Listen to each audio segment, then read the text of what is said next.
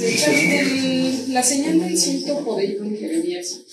¿Por qué Dios le pide a Jeremías que haga toda esa escena con el cinto? Y no nada más le dijo el juicio que, que, que iba a, a, traer sobre Judá. ¿Por qué hace toda la, por qué tiene que hacer toda la escena?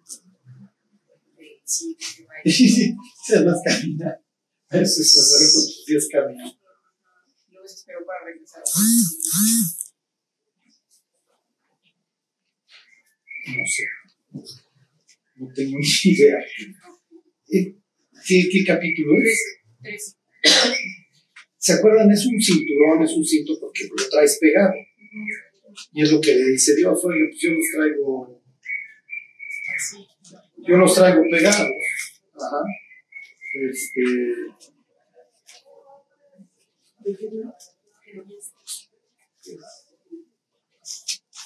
sí, pero miren, lo que pasa es que la pregunta de es buena, o sea, ¿para qué, para qué tanto brinco estando suelo tan parejo? Porque pues solo mételo en agua, que se pudra, llévatelo había, tráetelo de regreso. Fíjese, 13.7 le dice, entonces fui al Éufrates y cavé y tomé el cinto del lugar donde lo había escondido. Y aquí el cinto se había podrido para ninguna cosa era bueno. O sea, es muy didáctica la historia. Pues como dice Pilar, lo pudo haber metido en una cubeta y haberlo puesto en cualquier lado. ¿Por qué hace toda la peregrinación, ida y vuelta? No sé. No sé, o sea, como que no, no, no, no se desprende nada del pasaje que haya tratado de sugerir o con el pueblo. Lo que sí les queda claro, ya lo llevé hasta allá y de regreso. Finalmente, ahí acabaron los israelitas, ¿se acuerdan? Este, entonces tal vez por, les está profetizando que allá van a acabar. Sí. Ok, y de ahí mismo en Jeremías 13, del 12 al 14, que es la señal de las tinajas, ¿a qué se refiere donde dice que Dios llena de embriaguez a todos los moradores de la tierra? Y a quienes son, y, quiénes son los reyes del estilo de David? Es el 13 al 14. Ajá. Bueno, miren, ese concepto de es, es, hay un patrón, o sea, sí hay muchas veces en donde la tierra va a terminar como un ebrio, o no tienes razón, o, o sea, te dejo, piensen en Nabucodonosor, te dejo bruto, ajá. Entonces aquí, pues los voy a dejar brutos. Este, y cuando dice, se los leo, dice el, el 13:13, dice, entonces dirás así, así ha dicho el Señor. Aquí yo lleno de embriaguez a todos los moradores de esta tierra, ajá, y a los, y a los reyes de la estirpe de David que se sientan sobre su trono, a los sacerdotes y profetas y a todos los moradores de Jerusalén. O sea que nadie se va a salvar. Porque siempre está la, la idea de la élite que la élite se salva. No, no, no, a ver, a todos los va a llevar parejo. Entonces, Ajá, Pero es como cáliz de su vida. exacto, sí, o sea, el juicio va a ser parejo. ¿Sí? ¿Eso sería? sí, gracias. Ajá. Yo, en, Génesis 9, cuando habla de, Génesis 9:20, cuando habla de, de Noé, que dice, después comenzó Noé a labrar la tierra y plantó una viña y bebió del vino y se embriagó y estaba descubierto en medio de su tienda. Y Cam, padre de Canaán, vio la desnudez de su padre y lo dijo a sus dos hermanos que estaban fuera. O sea, mi duda es, porque ya ves que, mi duda es que en Levítico dice que cuando ves la desnudez de tu padre, se refiere a, A que violaste a la esposa. a la esposa. Pero Bueno, te acostaste, ¿no? Violó. Entonces, o sea, mi duda es eh, cómo podía ser, si es que estuvo con Noé, porque de ahí viene después, se fueron como hacia Sodoma y Gomorra de los descendientes de, del Canaán. Al- En el siguiente capítulo, en el 10, bueno, cuando van siendo los Sí, hijos sí, sí. Es Cus, Misraim, Fud y Canaán. Canaán. Y de ahí sigue, pero, o sea, Canaán sería el hijo de la relación que tuvo con su mamá, o, o cómo se interpretaría, porque como los va diciendo la generación, el primogénito no es él. Entonces, este, o sea, ahí tengo mi duda si cómo se podría interpretar más si es con Noé o con, su, con la mamá de, con su mamá.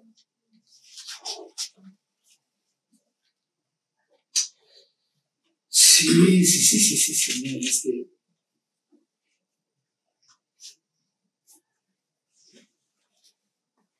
Miren, el 922, ahí está. Dice Can, padre de Canaán.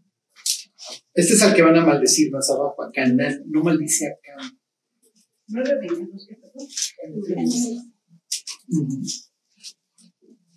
Dice Can, padre de Canaán, vio la desnudez de su padre. Ajá, ahora váyanse a Levítico 18. Este,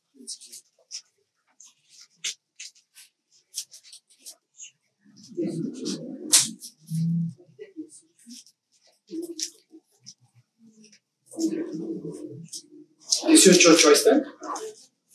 Dice, la desnudez de la mujer de tu padre no descubrirás, es la desnudez de tu padre. Entonces, es muy probable que, que el autor, o sea, cuando se refiere a que te metes con la mujer, pues efectivamente estás descubriendo la, en estos términos, la desnudez de la persona, así me explico, del padre en este caso.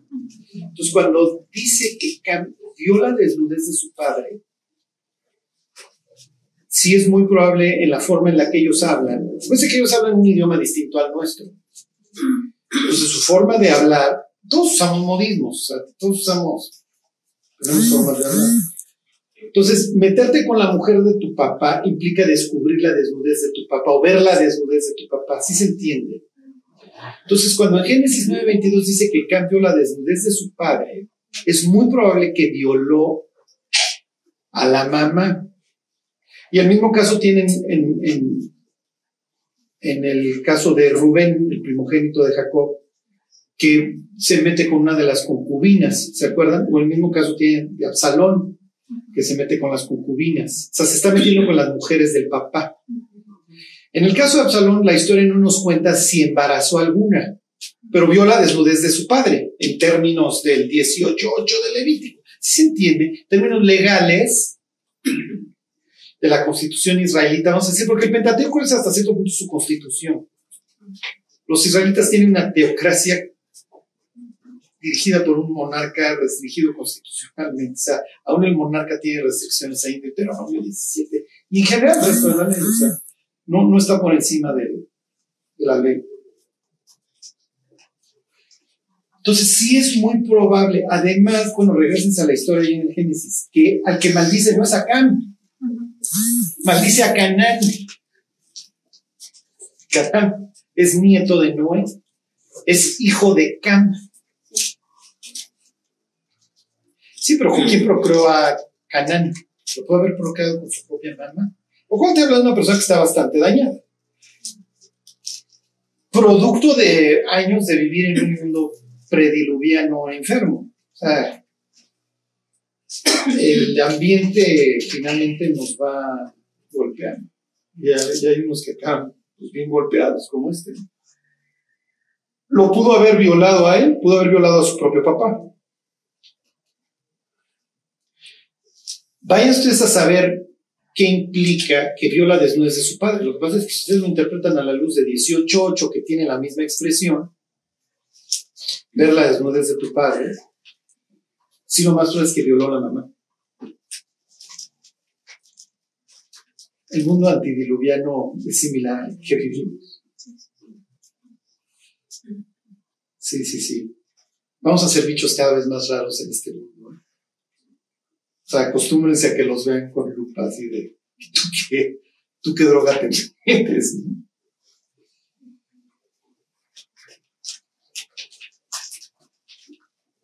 Hay, hay dos novelas que les recomiendo que lean, para que entiendan el Apocalipsis y la cosmovisión, que son este 1948 de George Orwell y par de malandros este, y un mundo feliz de Aldous Huxley. Y en ambos casos tienen al raro, tienen al que no se conforma.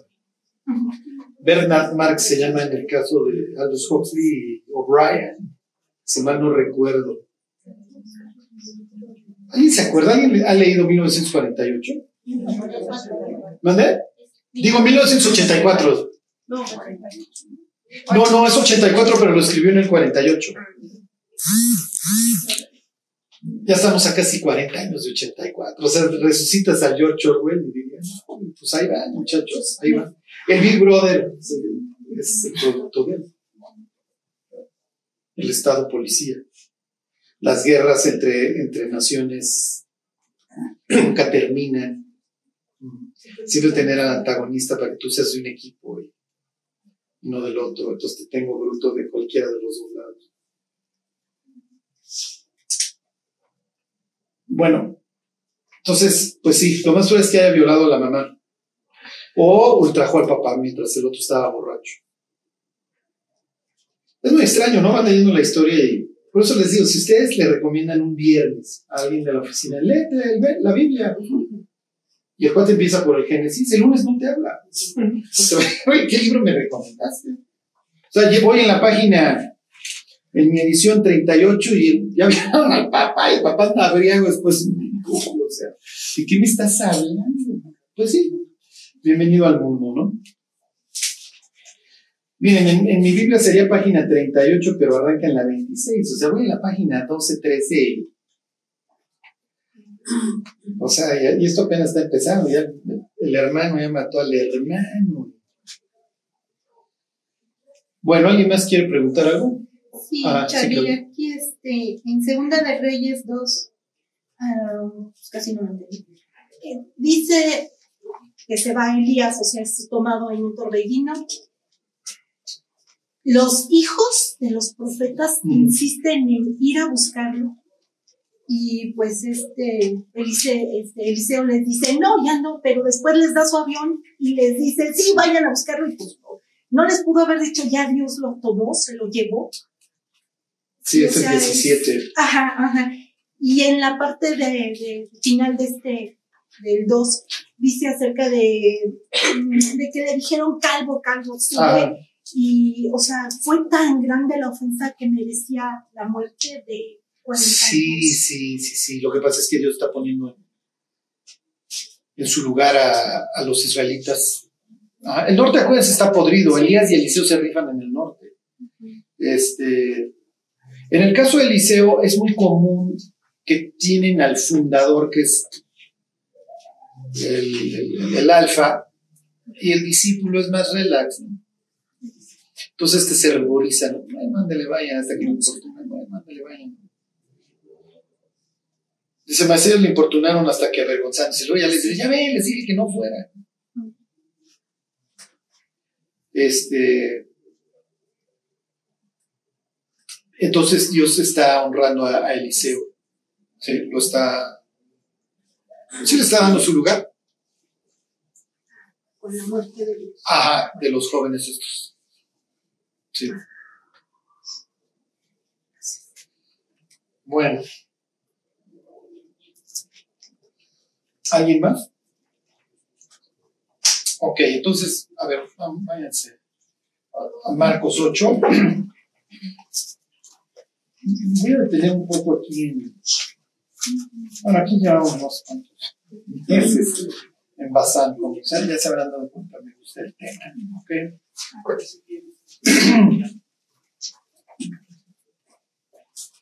Nos quedamos que Jesús les dice que va a morir, ¿no? Y la semana, sí fue la semana pasada, ¿no? Sí.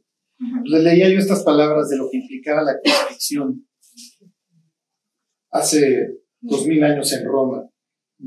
La ve, ni siquiera la pensaban, era un medio de control social. Sacaban esta mención al miedo, etc. Y pues obviamente generaba mucho, mucho. Ok, y entonces Jesús le dice a los discípulos, oigan, miren, a ver, mis cuates, yo sé que ustedes tienen un perfil mesiánico ya bastante elaborado, no, no va a tener lugar, vengo aquí a Bazán y aquí quiero que ustedes sepan que efectivamente soy el Mesías. Entonces, como es un lugar espiritualmente cargado, ¿se acuerdan? Le está mandando un mensaje al enemigo, oigan, mis cuates, este, pues ya llegué. Y efectivamente sí soy. O sea, si tenían alguna duda, pues, sí soy. Este, y entonces, Pedro se acuerda que quiere educar a Jesús. Jesús, a ver, Pedro, a ver, vamos. Los padres no le tiran a las escopetas, relájate. Y entonces aprovecha para llamar a la gente, ¿se acuerdan? Y le dice a Pedro unas cosas muy fuertes que a veces no, no, alcanzamos a ver y eso es lo que hoy quiero, hoy quiero transmitirles. Le dice, pones la mira en, los, en las cosas de, de los hombres y no en las de Dios. Es muy fácil. Porque hoy tenemos la tableta, el teléfono, la televisión, los anuncios, las redes sociales. O sea, irnos con la finta es muy fácil. Y la humanidad, miren, literalmente, siempre ha sido así. Pero la humanidad hoy literalmente es un rebaño. O sea, la hacen para donde quieren, como quieren. Y desgraciadamente el rebaño parte de la base de que sus pastores pues, tienen la verdad y pues, lo dijeron en la tele. Entonces, cuando alguien les diga, es que lo dijeron en la tele, hagan lo contrario. O sea, si en la tele dicen A, hagan B. O sea, van a prolongar su vida. Créanme, van a prolongar sus días. O sea, si ustedes toman la, el triángulo alimenticio de los gringos de los ochentas, esto con todo el colesterol, y lo ven, y quieren tener una vida larga, inviértanlo, tan tan, y van a vivir muchos años. Quieren estar enfermos desde los 50 y tener reumas por todos lados y morirse temprano, sigan las líneas, el triangulito ese alimenticio de los gringos. Ah, o sea, métanse todo el azúcar que puedan. Ajá. Luego les voy a dar una plática al respecto, porque nos han visto la cara y nos la han visto muy, muy feo. ¿Ok? Y aclaro, no soy médico, no voy a hacer mi disclaimer y mis palabras en ningún momento se pueden tomar como consejería médica. ¿Ok? Es mi comentario y es mi opinión. Pero se los recomiendo ampliamente. Su cintura, su salud y su sistema circulatorio se los van a agradecer. O sea, es una masacre lo que está sucediendo en el mundo. Y finalmente, la humanidad hoy es un rebaño. Rebaño, ahí es lo que dice el Salmo 49, como rebaños que son conducidos al Seol, ¿se acuerdan? La muerte los pastoreará. Y ahí vamos, y ahí vamos. Ahorita les voy a leer unos versículos para que no digan, ah, es Charlie sensacional, es conspirando, no, no, nada que no diga la Biblia. Lo que pasa es que si nosotros vamos a partir de la base de la que parten estos cuates, si yo parto de la base de que a Bazán descendieron los ángeles con la idea de destruir a la humanidad y meterse con las mujeres y hacer su nueva cosa, está, y enseñarle a la, a, la, humanidad la seducción, la invocación de espíritus, la drogadicción y, el y, mejorar el homicidio. O sea, si yo parto de esa base, que ya Cristo me trajo a este lugar y bueno, nosotros, ¿verdad o no? Ahorita vamos a leer un pasaje de Judas, pero ¿verdad o no? Ellos parten de la base de que los ángeles descendieron con el propósito no solamente de ser su descendencia, sino también acelerar la destrucción del ser humano. ¿Ok? ¿Cómo lo vamos a crear? Bueno, pues precisamente lo acaba de decir Jesús, o sea, no lo está diciendo de gratis. Voy a crear un mundo que voy a poner delante de ti que tú vas a pensar que es real. Tan tan. Y no te voy a dar chance de que lo cuestiones. Y si lo cuestionas, vas a llevar muerte civil. Te vas a convertir en una paria, vas a ser relegado, te voy a cancelar tu cuenta de Twitter para que no andes diseminando tu fake news. Entonces, por un lado, yo soy un hipócrita gobernante, pastor de rebaños, que hablo de la libertad de expresión y de la igualdad, pero por el otro lado, tú no vas a hablar, tú no vas a hablar, tú no vas a hablar. Oye, pues eso es injusto porque se trata de que entonces todas las opiniones contaran y entonces todas estuvieran en el mercado, ¿no? No, Van a estar las mías y si te late. Es el mundo en el que vivimos. El problema es que no lo veamos y que no lo veamos los cristianos. ¿Por qué? Porque tenemos el libro, el libro que nos dice, mi cuate, vives en un mundo diseñado por los ángeles. No lo gobierna Dios. Pero vamos a poner un ejemplo. A ver, que hoy viene, ustedes saben qué parte del cuerpo de Cristo soy. La vesícula, yo le doy color a. ¿Se puede prescindir de mí, la gente puede vivir perfectamente sin vesícula. Le damos color. Váyanse a Lucas 16. Esto. Ay, ay, Es una chulada. O sea, no pudiéramos ser más brutos. En serio, yo no sé cuántas veces Dios me voltea a ver así al día y dice, qué bruto eres. en serio. Le doy gracias a Dios por las oraciones de ustedes. Este, de lo contrario, no sé, estaría yo briago en una playa en Ibiza. Es tan fácil, es tan fácil decir, pues si los pastores de este mundo sí te ofrecen cosas padres, la verdad. Hey, o sea, el jefe es el mismísimo Lucifer, o sea, entiende la psicología del ser humano, o sea, sabe que le gusta. O sea, miren, voy a ser un poco grotesco, pero el diablo no llega con un pañal y te dice, ¿te haces un té? No, pues gracias, paso, déjalo. No, voy a ofrecer algo que te atraiga, piel por piel. Mm, si tú no haces esto, te vas a morir. Piel por piel, todo lo que el hombre tiene dará por su vida. Ok, fíjense en nuestra forma de evangelizar. Nosotros le decimos a la gente, Cristo puede cambiar tu vida. Ok. Vamos a ver, si recuerdan esta historia, ¿quién es el personaje cristiano? No, no es cristiano. Tiene su devoción a Dios y el otro no. Ok, ahí están 16, 19. Había un hombre rico. Jesús va a hacer énfasis. Cada vez que cuenta sus cuentitos, saca así el bisturí y le pone una de aquellas a todos. Acuérdense que y siempre van cargadas. O sea, sus historias van. La del hijo pródigo, yo le sigo todavía encuentre y encuentre. Y Jesús ha de decir, y eres bruto, mi cuate, porque si los fariseos que me entendieron, por eso me querían matar. Bueno, dice, había un hombre rico que se vestía de púrpura y de lino fino. Está exagerando, ¿sí? hipérbole. Esa historia o parábola no importa, salió de los labios de Jesús. Y hacía cada día banquete con esplendidez. Entonces, acuérdense, el mensaje que manda que hace banquete, hace dos mil años no hacías banquete diario, a menos de que fueras muy, muy rico. ¿Ok? Había también un mendigo llamado Lázaro. Ok. Al rico no lo nombra, no le puso el nombre, pero al otro sí, porque, porque él sí le pone al otro este nombre. Porque lo conoce, efectivamente. ¿Alguien se acuerda qué quiere decir Lázaro? ¿Eh? Dios ayuda. Dios ayuda. Viene de dos palabras. Eli, el, Dios. Etzer. Etzer quiere decir ayuda. ¿Se acuerdan de Ebenezer, la piedra de ayuda? Bueno, Scrooge. ¿Se acuerdan de Scrooge? Y sale Ebenezer, ¿ok? Entonces ya van a tener la memoria. Lo que pasa es que cuando lo traducen al griego, cuando lo hacen, lo helenizan el nombre, bueno, pues quedó Lázaro. Es como Jairo, que se llama Jairo. Pero bueno, Dios ayuda. Vamos a poner, se los voy a repetir el 20. Había también un mendigo llamado Dios ayuda. Ok, Dios lo ayuda. Que estaba echado a la puerta de aquel lleno de llagas. Y, alzaba, y ansiaba saciarse, que, que ayuda, ¿no? Hasta acá. Y ansiaba saciarse de las migajas que caían de la mesa del rico. ¿Quiénes comen las migajas? Los perros. Teólogos. Muy bien. Que caían de la mesa del rico. Y aún los perros venían y le lamían las llagas. ¿Por qué creen que tiene llagas?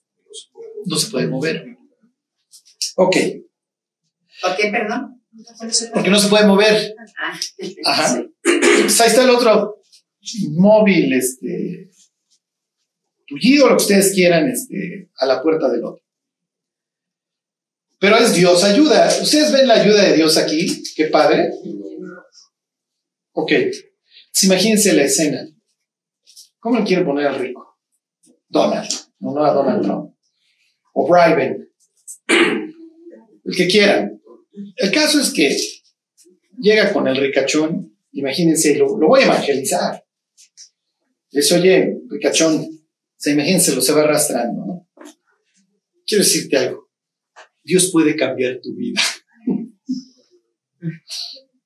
¿Qué le va a decir el rico en serio? Cambia la tuya. Mira cómo te trae tu divinidad a la que tú adoras. ¿Y qué diría el otro? Bueno, es que tú tienes un vacío. Pues sí, vacío, pero también tú, ¿eh? También tú. Y tú traes un vacío económico bastante notorio, la diferencia. ¿Por qué? Porque se trata de ser felices. Así nosotros lo vemos. Ajá. Si tú te conviertes en cristiano vas a ser feliz. ¿Y qué diría Job y Lázaro? No, no siempre. Entonces, ¿de qué se trata? Entonces, ¿de qué se trata? Lo que quiero que vean es así, en un segundo, cómo estamos totalmente influidos. Y el cristianismo está igual de infiltrado que el resto. ¿Sí me explico? A ver, Lázaro, háblale de Dios al otro. ¿Qué le diría Lázaro? Oye, Rico, Dios no va a cambiar tu vida en esta. Es más, disfruta lo que tienes. Lo que sí te quiero decir es que te vas a ir a pudrir al infierno y ahí las cosas cambian. Lo más importante en la vida de una persona es a qué le apuesta. Porque esta vida tiene caducidad. Nuestro empleador, nuestro Dios, está en el negocio de qué creen? De la muerte. Y hasta ahorita trae un récord perfecto. A lo largo de la escritura, Dios mata a millones. Sí, él personalmente. Si yo me eché a esos y a esos, les traje el diluvio, y a Er me lo eché, y a Unan me lo eché, y a este también. Y a Naval, y a Fulano, y a Mengano. Estoy en el negocio de la muerte y otros los veo que vivan 100 años, me vale. Pero tarde o temprano traen caducidad. Hoy fui al peluquero y con mucha tristeza y desgracia veía yo mis ojeras.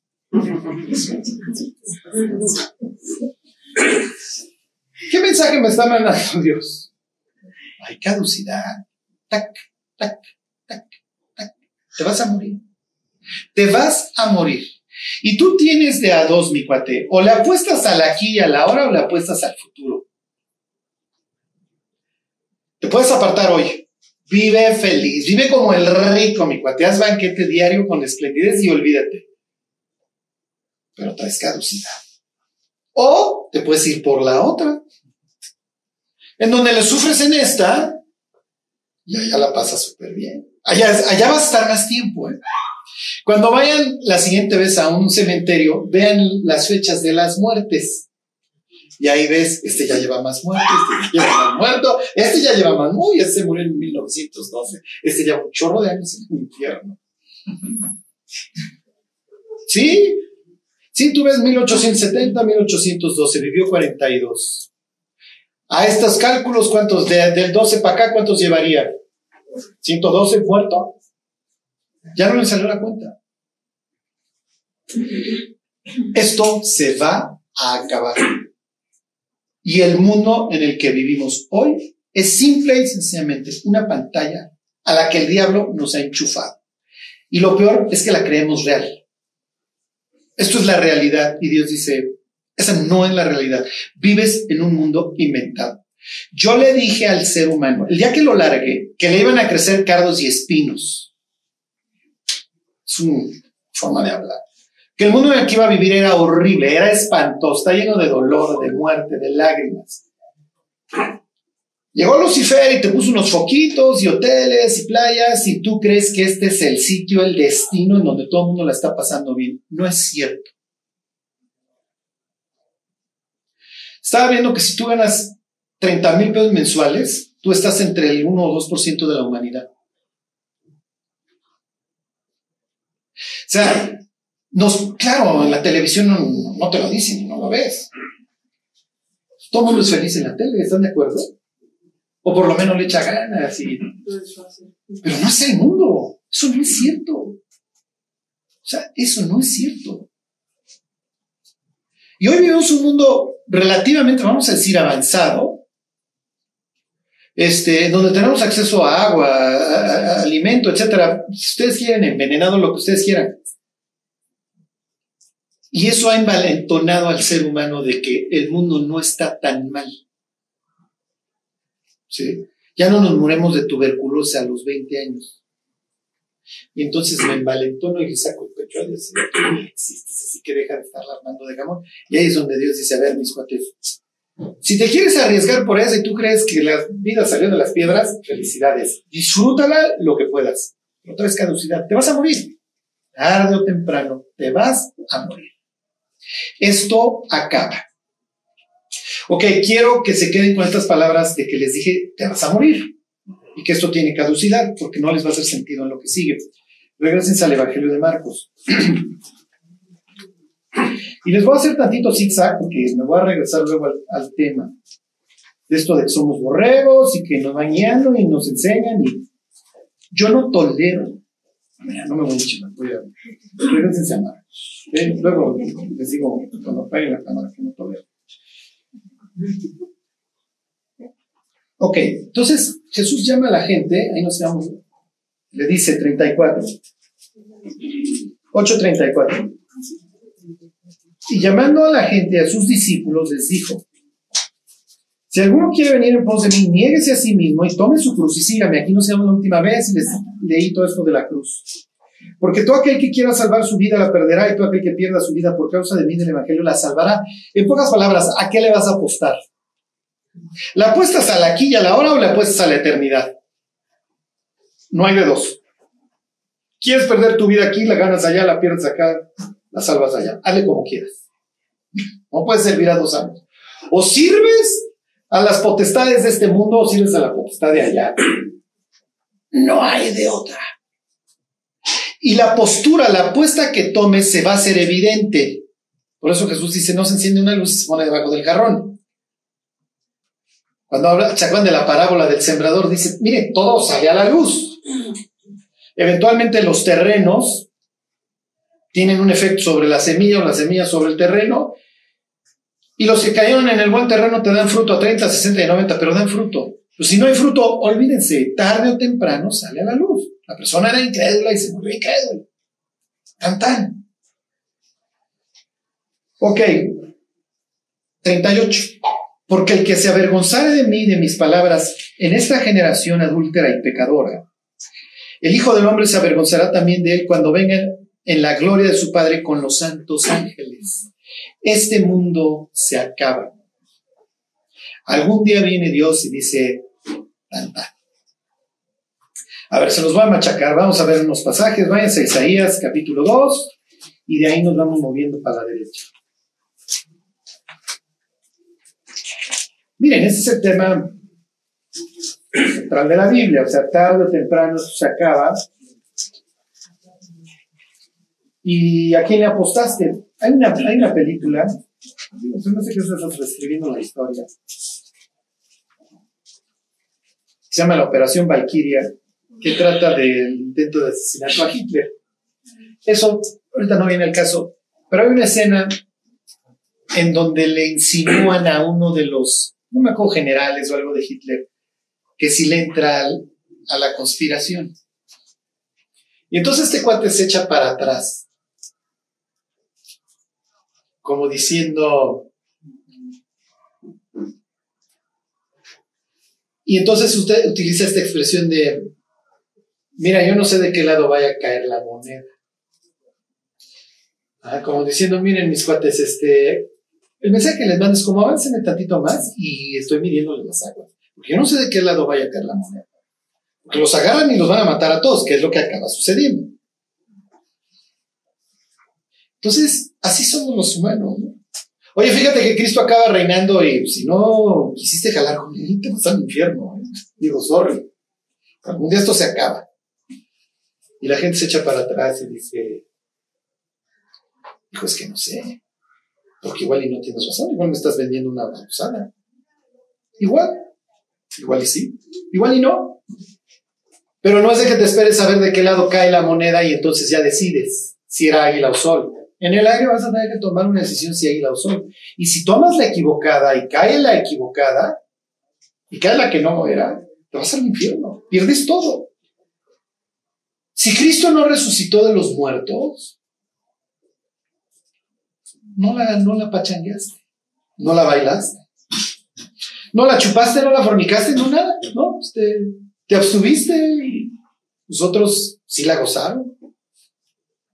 ¿Qué vas a elegir?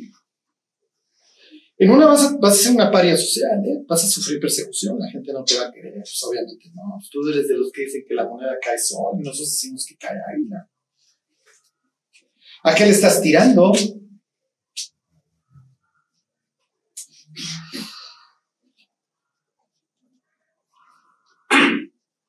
Ahí está el capítulo 2. 2.10. Métete en la peña, escóndete en el polvo de la presencia temible de Jehová y del resplandor de su majestad. La altivez de los ojos del hombre será batida y la soberbia de los hombres será humillada, y Jehová solo será exaltado en aquel día. Ok, entonces ahí está todo, todo esto imponente, ok, es el, el fuego. Ahora váyanse al 66. Ahí acaba Isaías.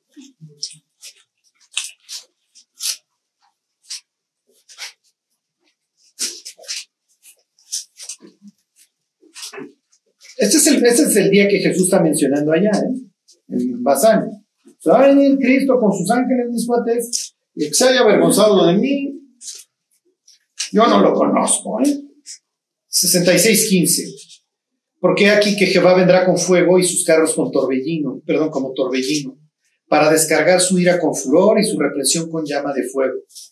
Porque Jehová juzgará con fuego y con su espada a todo hombre, y los muertos de Jehová serán multiplicados. A ver, váyanse a Malaquías. Se van a Mateo le dan dos para la izquierda. Y ahí está. Y miren, son variaciones sobre el mismo tema. Son las mismas palabras en otro orden. Lo que quiero es que ustedes piensen en este momento. Ahorita lo vemos con un poco de detalle en Apocalipsis 19.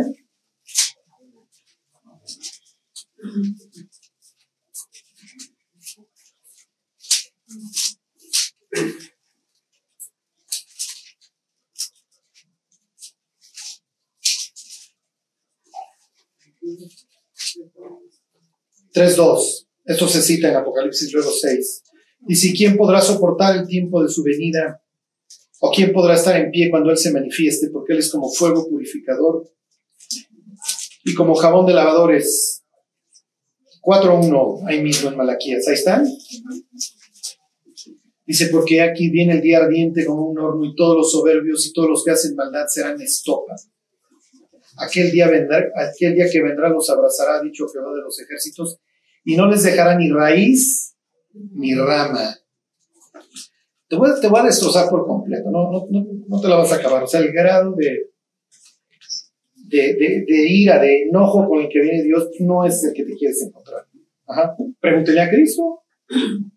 Jesús diría, muchachos, yo lo experimenté en la cruz y no lo quieren experimentar. Váyanse a segunda de Tesalonicenses.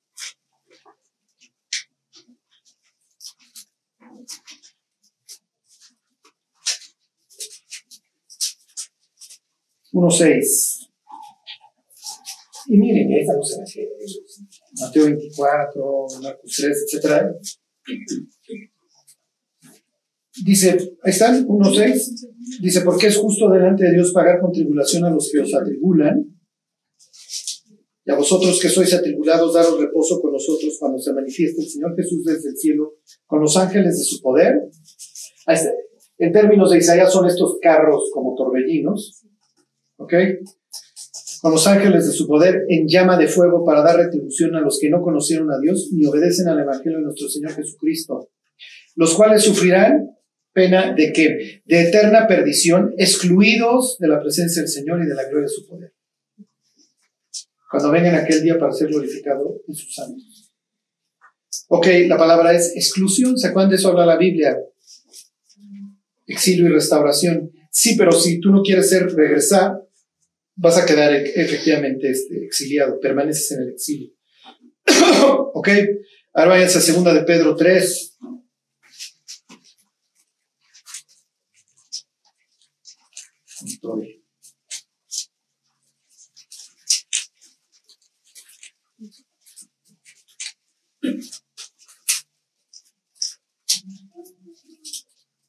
Tres diez, ahí están.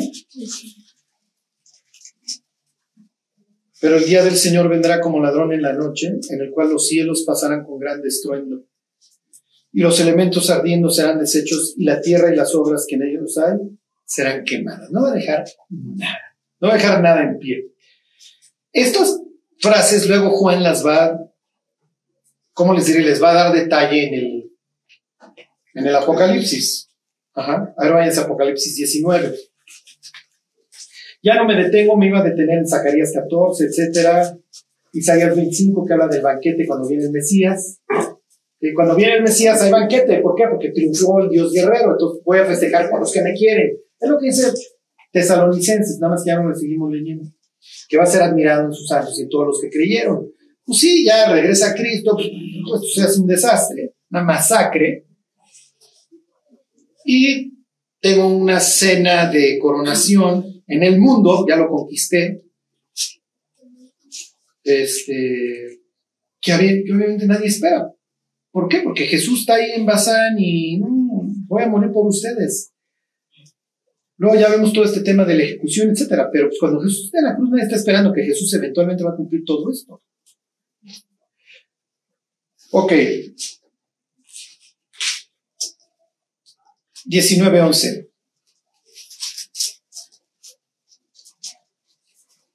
Entonces vi el cielo abierto, típico de que se abre el cielo y baja Dios. Hace rato lo vimos, ¿no? La expresión esa de que el cielo pasa como estruendo. Así lo dice Pedro. Variaciones sobre el mismo tema, es lo mismo, que Entonces vi el cielo abierto y aquí un caballo blanco. Ah, ahí está el conquistador, ya, ya no voy a entrar en una mula. Digo que la mula la utilizaba para presentar a los reyes, pero aquí ya tiene al conquistador tal cual. Y el que lo montaba se llamaba fiel y verdadero, y con justicia juzga y pelea. Sus ojos eran como llama de fuego y había en su cabeza muchas diademas, y tenía un nombre escrito que ninguno conocía sino él mismo. Estaba vestido en una ropa teñida en sangre, y su nombre es el Verbo de Dios. Y los ejércitos celestiales, vestidos de lino finísimo, blanco y limpio, le seguían en caballos blancos.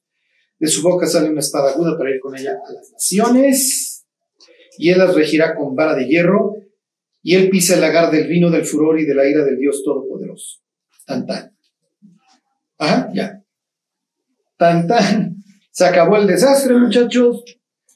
La bestia, el diablo, el falso profeta me los unos dos al lago de fuego y el otro, y el otro me lo guardan en el abismo y voy a gobernar y se acabó.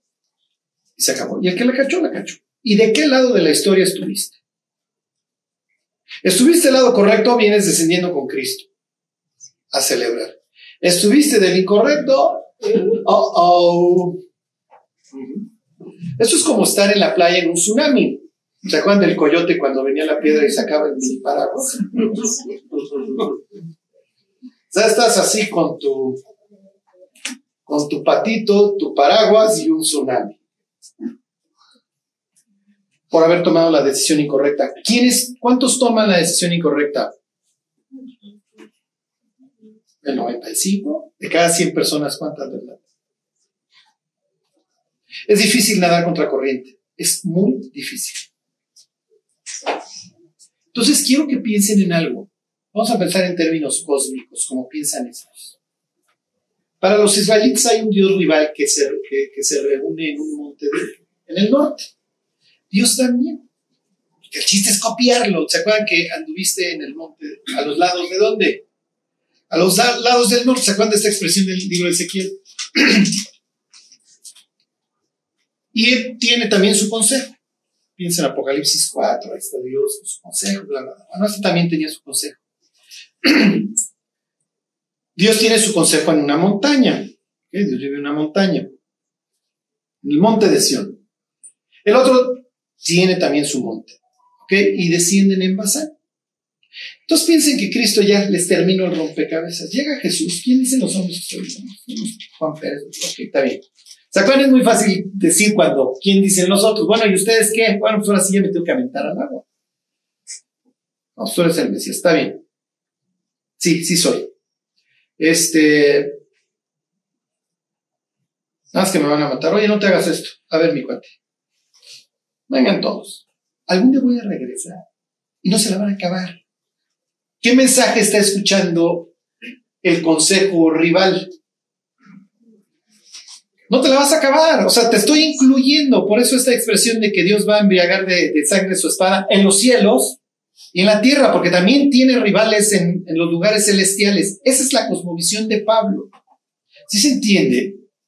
Entonces, en pocas palabras, ¿qué está diciendo? Tú te puedes regir por lo que yo te diga, aunque hoy sea yo un siervo humilde, como presenta el libro de Isaías 53, 42, 49, lo que ustedes quieran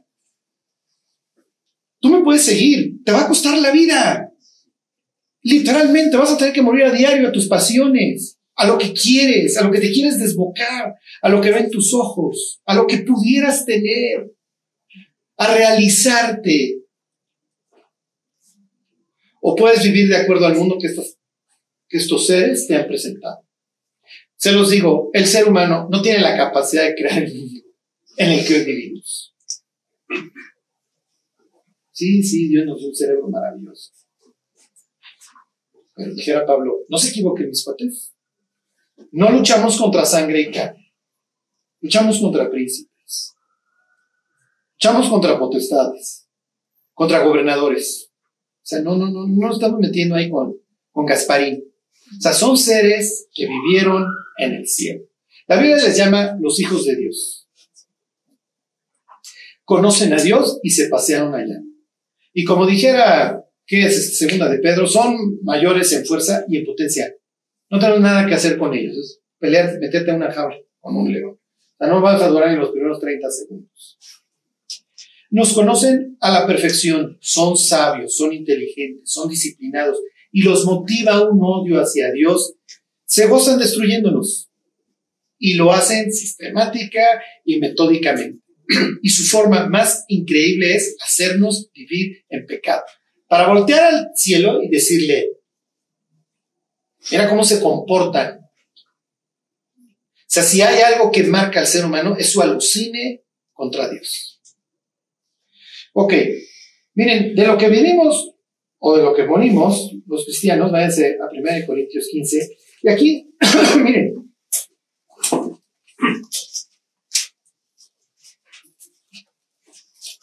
¿Cómo les diré? O sea, ¿qué tan mal podemos llegar a estar? O sea, lo que, lo que quiero hacerles énfasis es que no nos vaya a pasar, no se la vayan a creer. Si Cristo no resucitó de los muertos, olvídense, estamos perdidos. Hacemos celos todos los martes. Empezando por mí principalmente, que, que les echo el rollo. O sea, fíjense que morimos cual moscas. Mm, te mueres, desapareces.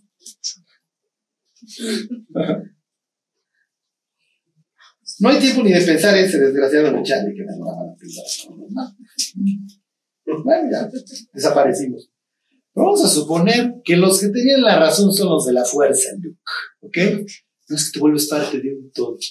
Y de repente te volteas a ver, eres, una lucecita sin propósito en el universo, que te vas a ir a unir a otra luz y no tienes nada más que hacer el resto de la eternidad y decir, sí, desgraciado. La hubiera yo gozado. ¿Cuál Cristo? ¿Cuál resurrección? Ese cuate no se levantó de entre los muertos el tercer día. El ateo siempre le va a tirar a la resurrección. Porque ahí vive o muere el cristianismo. Creemos en alguien, como dice Ahí que es Porcio Festo el libro de Hechos, ¿se Dice, no, pues habla de un gestal, Jesús dice que está muerto, pero según Pablo que vive, lo ve como un loco. Y cuando Pablo se defiende, dice, ¿qué? Se, se juzga cosa increíble entre ustedes, que Dios resucite a los muertos.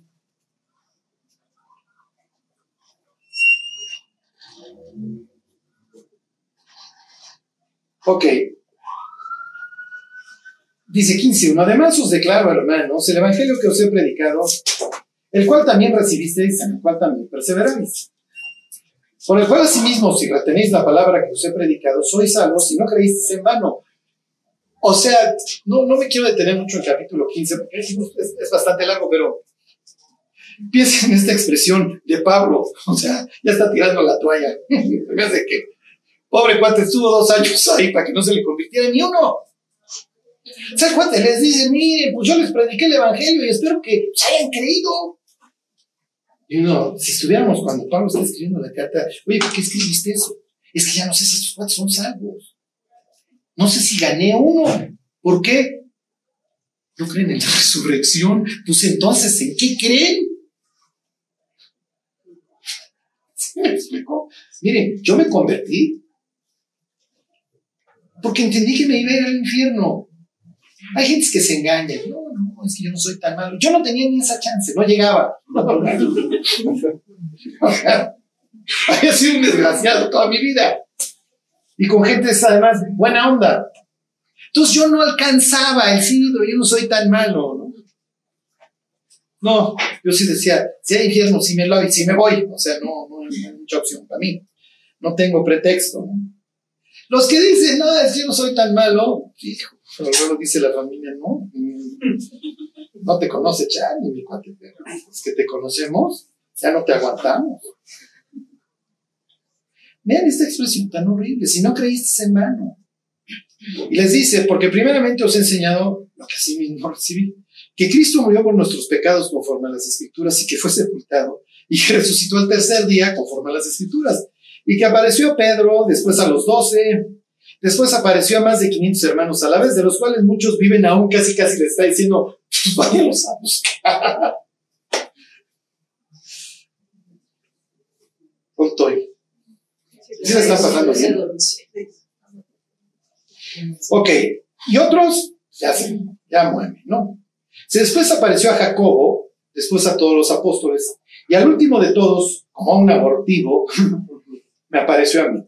Porque yo soy el más pequeño de los apóstoles, que no soy digno de ser llamado apóstol porque perseguí a la iglesia de Dios. Pero por la gracia de Dios soy lo que soy y su gracia no ha sido mal para conmigo, han trabajado más que todos ellos, pero no yo, sino la gracia de Dios conmigo. Porque o sea yo, o sean ellos, así predicamos y así habéis creído. Esa es la introducción. Miren, yo no sé si era calvo Pablo, pero para cuando se escribe esta carta seguro se arrancó hasta el último. Hasta la última grey. Fíjense. Pero si se predica de Cristo que resucitó de los muertos, ¿cómo dicen algunos entre vosotros que no hay resurrección de muertos? O sea, ustedes tienen en la iglesia de Corinto un cuate que va cual con la, con la vieja de su papá, cual Absalón, cual Rubén. Ok, dices, algo está fallando. O sea, como que no hay ciertas cosas que no nos quedan claras. Dices, bueno, ok, se acusan entre ellos, se denuncian entre ellos, se acuerdan y se grillan entre ellos y lo que ustedes quieran, uno se pone en en la cena del Señor. Eso es un desastre de iglesia. Pero ya llegar a la conclusión de que Cristo, de que no hay resurrección, entonces ¿a qué vas? Entonces ¿a qué vas a la iglesia? ¿Sí me explico? O sea, es para preguntarle al cuate que te era la vieja de su papá, oye, a ver, ¿por qué vienes? Me explicó? ¿A qué vienes? Bueno, pues es que pues vengo a ver si, no sé, tengo, bueno, creo en la vida eterna, Dios me soy salvo, pero le estoy regando. Bueno, este por lo menos cree en la resurrección. Hay que cambiarle de chava, eso sí, digo, necesitamos un cambio de mujer, pero, pero la pregunta ahí es, si tú hoy estás esforzándote y sufriendo por seguir a este Dios, pero este Dios está muerto. ¿Para qué vienes? ¿Para qué te esfuerzas? ¿Sí me explico? O sea, esto es como si eres optimista y te vas a depresivos anónimos. ¿Sí me explico? O sea, como que no viene mucho al caso. O al revés. Eres depre, pero te vas a los optimistas. No, no los depres van allá y los optimistas van acá. O sea, los que creen que hay vida después de esta, piensen en Lázaro, pues vienen acá pero los, porque creo que hay un infierno y hay un cielo y hay una recompensa y algún día viene el Hijo del Hombre y va a recompensar o va a castigar. Al incrédulo lo va a mandar al infierno, al creyente lo va a recompensar. Sí, sí se entiende. O sea, sería un caso muy interesante ahí de tesis teológica, agarrar una máquina del tiempo, meterse a, ir a una reunión en Corintio y preguntarles a estos, ¿a qué vienes?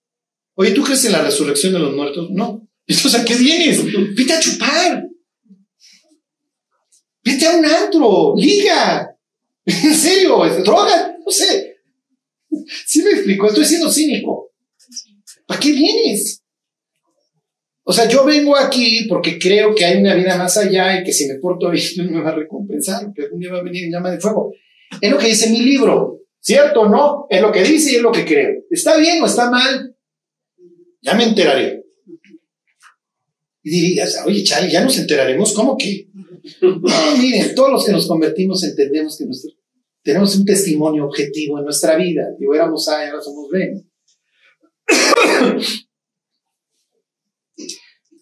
Pero si algún día les preguntan a ustedes, le pueden decir, mira, este libro puede ser falso, ¿verdad? Según tú.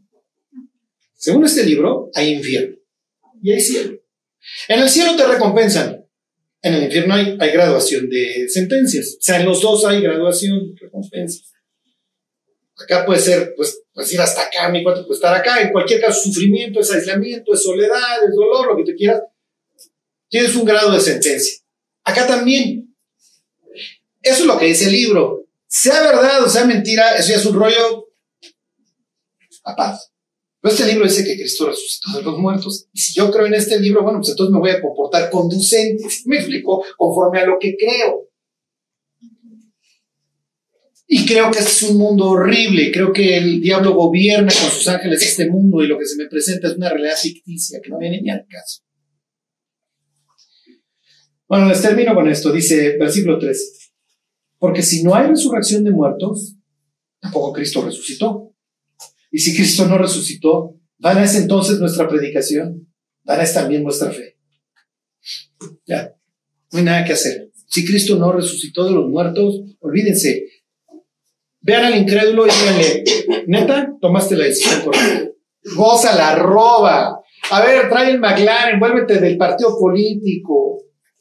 Haz lo que se te pega la gana. Eres un chimpancé. Tu vida tiene esta, esta duración. Gózala, mi cuate, porque esta es la que tienes. Si Cristo resucitó de los muertos, ponte a cuentas hoy con Dios. Porque tú no sabes si mañana vas a estar vivo y te vas a ir a pudrir el resto de tu eternidad a un sitio de vergüenza y confusión perpetua. Y esa es la decisión que tú tienes que tomar y nadie más la puede tomar por ti. ¿Crees en el libro o no crees en el libro? Tan, tan. Y como apoyo al libro, siempre hay dos personajes. Uno está fuera de la persona y otro está dentro. El Espíritu de Dios y la conciencia. Diciéndole al ser humano, mira mi cuate, puedes fingir, ¿eh? Puedes tapar el sol con un dedo. Puedes creer que eres producto de las piedras. ¿Sí? ¿Lo puedes creer? Es una sandez. Es una sandez llegar a la conclusión de que la vida surgió de la lava. No olvídense de las piedras, de la lava incandescente. No, es que luego se enfrió Charlie. ok. Y luego ya un chorro de años ya sales. ok, está bien. Hey, puedes creer esa barbarie, es una barbarie. Pues claro, la cree el 95% del planeta. Pues, ¿Cómo no va a ser verdad? Sí, pero el hecho de que 95% de cada 100 personas, 95 crean algo, no quiere decir que sea correcto. Esto no es democracia. Esto es que el ser humano tiene una conciencia y sabe que tarde o temprano hay un juicio. Esto se equilibra. Entonces, mis queridos, ¿para qué día vivimos? Para ese día. El día que Dios te llama y te dice, a ver, tú sabes que a mí no me querían y yo me fui, me fui al cielo, tomé posesión, me junté a la diestra del Padre y regresé. ¿Qué hiciste? ¿De ¿A quién le apostaste? No, tú sabes que a ti, Señor. Está bien. Vamos a ver qué tan duro metiste fichas. Porque no las vi todas apostándole al 7, ¿eh? A veces le echabas también al 6.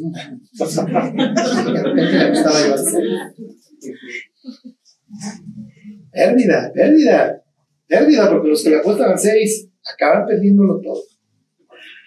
Que, miren, se los voy a decir con todas sus letras, qué increíble es el mundo. O sea, neta, es para pararse y aplaudirle al diablo y decirle, nos has enchufado a un sistema y vemos un mundo tan atractivo. Neta, no te pudo haber quedado mejor. Has hecho algo extraordinario, Satán. Te, la, te su sitio lo vamos a conceder. Pero nos queda claro que tiene caducidad. Algún día se acaba esto. Se acaba el show. El diablo no se va a arrepentir, sus ángeles no se van a arrepentir, no tienen perdón, ellos ya se aventaron al agua y no van a dejar de nada. Y cada alma en el infierno es un triunfo. Por lo menos este te lo quité y te lo quité y te lo quité y este en el exilio y este en el exilio y la gozarán con nosotros en la eternidad. Ponle comillas eso de que la gozarán. Se pudrirán con nosotros. Con toda la pena, nos han estado viendo la cara y nos la han estado viendo feo. pero los cristianos no tenemos pretexto.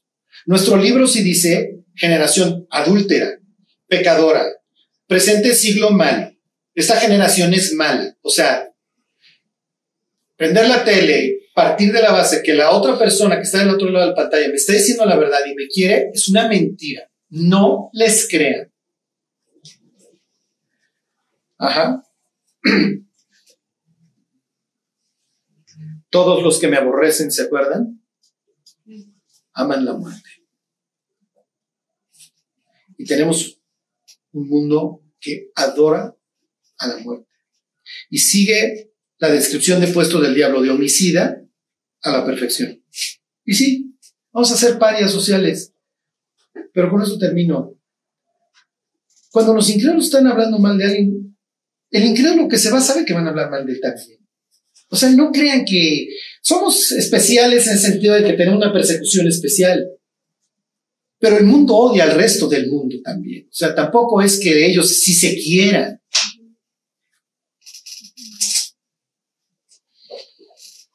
Bueno, ¿cuál es la idea que Dios alumbre nuestros ojos? ¿Se acuerdan cuando ahora él se dice ábrele los ojos a este cuate? Para que vea. Bueno, pues vamos a orar. Charlie, ¿podemos orar por Sara Sánchez? Un infarto cerebral de tres semanas. Una. Dios, te queremos dar gracias por tu palabra. Dios, te queremos pedir que tú abras los ojos de nuestro entendimiento, Señor. Que no nos permitas deslumbrarnos con lo que el mundo ofrece. Que entendamos, Dios, que estaríamos apostándole algo que, que se va a perder, Dios. Ayúdanos a apostarle a donde es Dios. Ayúdanos a fijar los ojos más allá de este mundo, Señor. Te queremos pedir por Sara Sánchez, Dios, por su salud, para que, si es tu voluntad, tú la restablezcas, Dios. Guarda la salud de las personas que aquí, Dios, hoy padecen alguna enfermedad. Sánalos, Dios, toca sus cuerpos, bendícelos y bendícenos a nosotros como iglesia, Dios. Te pedimos que nos mantengas fieles, Dios, y que terminemos la carrera. Te lo pedimos por Jesús. Amén.